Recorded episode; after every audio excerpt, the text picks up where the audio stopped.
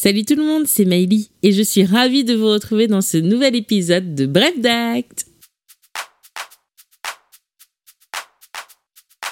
Est-ce que tu sais comment recevoir ton leg? Leg. Mais qu'est-ce que c'est? De quoi elle parle encore celle-là? Un leg, qui vient du mot léguer, n'est autre que le nom donné à la donation qui a été faite par testament. Celui à qui on lègue un bien ou des droits, et donc celui qui reçoit, est appelé le légataire.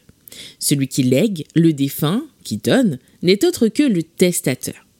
Il existe trois types de legs. Le legs universel, comme son nom l'indique, le testateur donne à une ou plusieurs personnes l'universalité des biens qu'il laissera à son décès, c'est-à-dire le tout. Il y a le legs à titre universel, par lequel le défunt laisse qu'une partie de ses biens, une cote-part, un demi, un tiers, ou une catégorie d'entre eux, par exemple tous les biens mobiliers ou immobiliers, tous les véhicules, et enfin, il y a le legs particulier, par lequel le testateur lègue un bien en particulier, tel que ce tableau de Van Gogh, cette voiture bleue de 1970 ou la maison de Paris. Le legs, ce n'est pas juste donné à quelqu'un, ce peut être aussi donné à charge de. Mais à charge de quoi? Ce peut être à charge de transmettre. Et on distingue alors le legs résiduel du legs graduel. Le lait résiduel, c'est donné à quelqu'un qui en profitera, en usera librement et à son décès, le bien ou ce qu'il en reste, hein, le résidu, sera transmis à un second bénéficiaire désigné par le testateur dans le testament d'origine.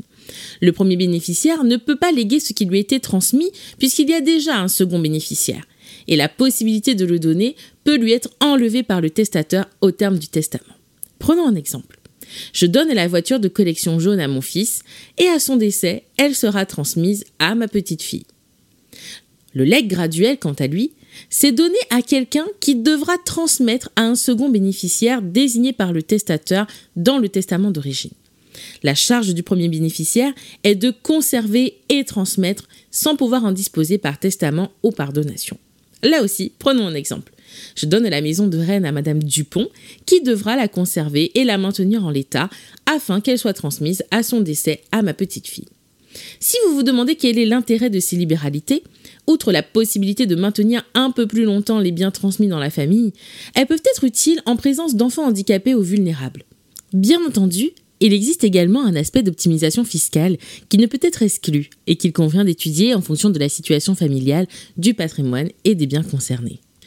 Outre les charges qui résultent des legs graduels et résiduels, on peut avoir une charge particulière, telle que le leg d'une somme d'argent à charge de la dépenser en faisant telle ou telle chose ou à condition de faire telle ou telle chose. Par exemple, je te lègue la maison de Lyon, à charge pour toi d'y loger notre mère et de t'en occuper jusqu'à sa mort. Bien entendu, ici, la charge ne doit pas être illicite, immorale ou impossible à respecter. Dans le cadre du règlement de la succession, le notaire va dans un premier temps vérifier auprès du fichier central des dispositions de dernière volonté l'existence d'un ou plusieurs testaments, et ce, même si un testament holographe a été retrouvé dans les effets personnels du défunt, conservé par une personne de confiance ou encore rédigé ou déposé simplement chez le notaire.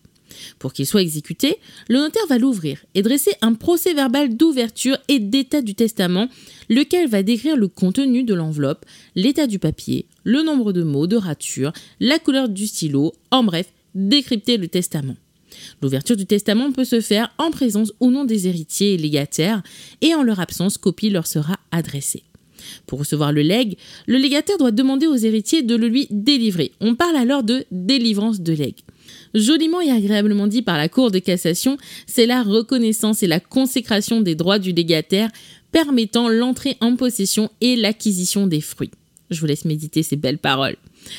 Entre autres, il s'agit d'un acte entre le ou les héritiers et le légataire, au terme duquel le ou les héritiers du défunt vont délivrer, c'est-à-dire remettre au légataire le ou les biens et droits qui lui ont été donnés par testament, cette formalité étant dispensée au conjoint survivant ou héritier s'il s'avère être légataire. En cas de refus de délivrance par les héritiers, le légataire devra s'adresser au tribunal judiciaire du lieu d'ouverture de la succession. Lorsque le testament n'a pas été dressé en la forme authentique, c'est-à-dire reçu par le notaire, et qu'il n'y a pas d'héritier réservataire, c'est-à-dire les héritiers qu'on ne peut pas déshériter que sont les enfants du défunt, et en l'absence d'enfants ou de descendance le conjoint survivant, le légataire devait obtenir une ordonnance d'envoi en possession auprès du tribunal. Le but de cette procédure était de s'assurer de la validité des dispositions contenues dans le testament rédigé par le testateur seul, lequel dispose de moins de garanties que celui rédigé par un notaire. En l'absence d'irrégularité, le légataire était envoyé en possession et pouvait donc effectivement prendre possession de ce qui lui avait été légué. Les règles d'envoi en possession ont changé depuis 2016 et désormais pour les successions ouvertes depuis le 1er novembre 2017, le recours à cette procédure judiciaire n'est plus systématique mais relève de l'exception. Elle n'intervient en effet qu'en cas d'opposition d'un ou plusieurs héritiers et il appartient à l'euronotaire de s'assurer de l'absence d'héritier réservataire et que le légataire a bien vocation à recueillir ce qui lui a été légué. En l'absence d'opposition, le légataire peut prendre possession de ce qui lui a été légué. Bon, et dans tout ça, qui les frais Sauf disposition testamentaire contraire, les frais sont supportés par la succession, c'est-à-dire les héritiers, et les droits d'enregistrement par le légataire. À vrai dire, le droit de la famille est une matière tout aussi technique qu'agréable, et la maîtriser permet de s'amuser.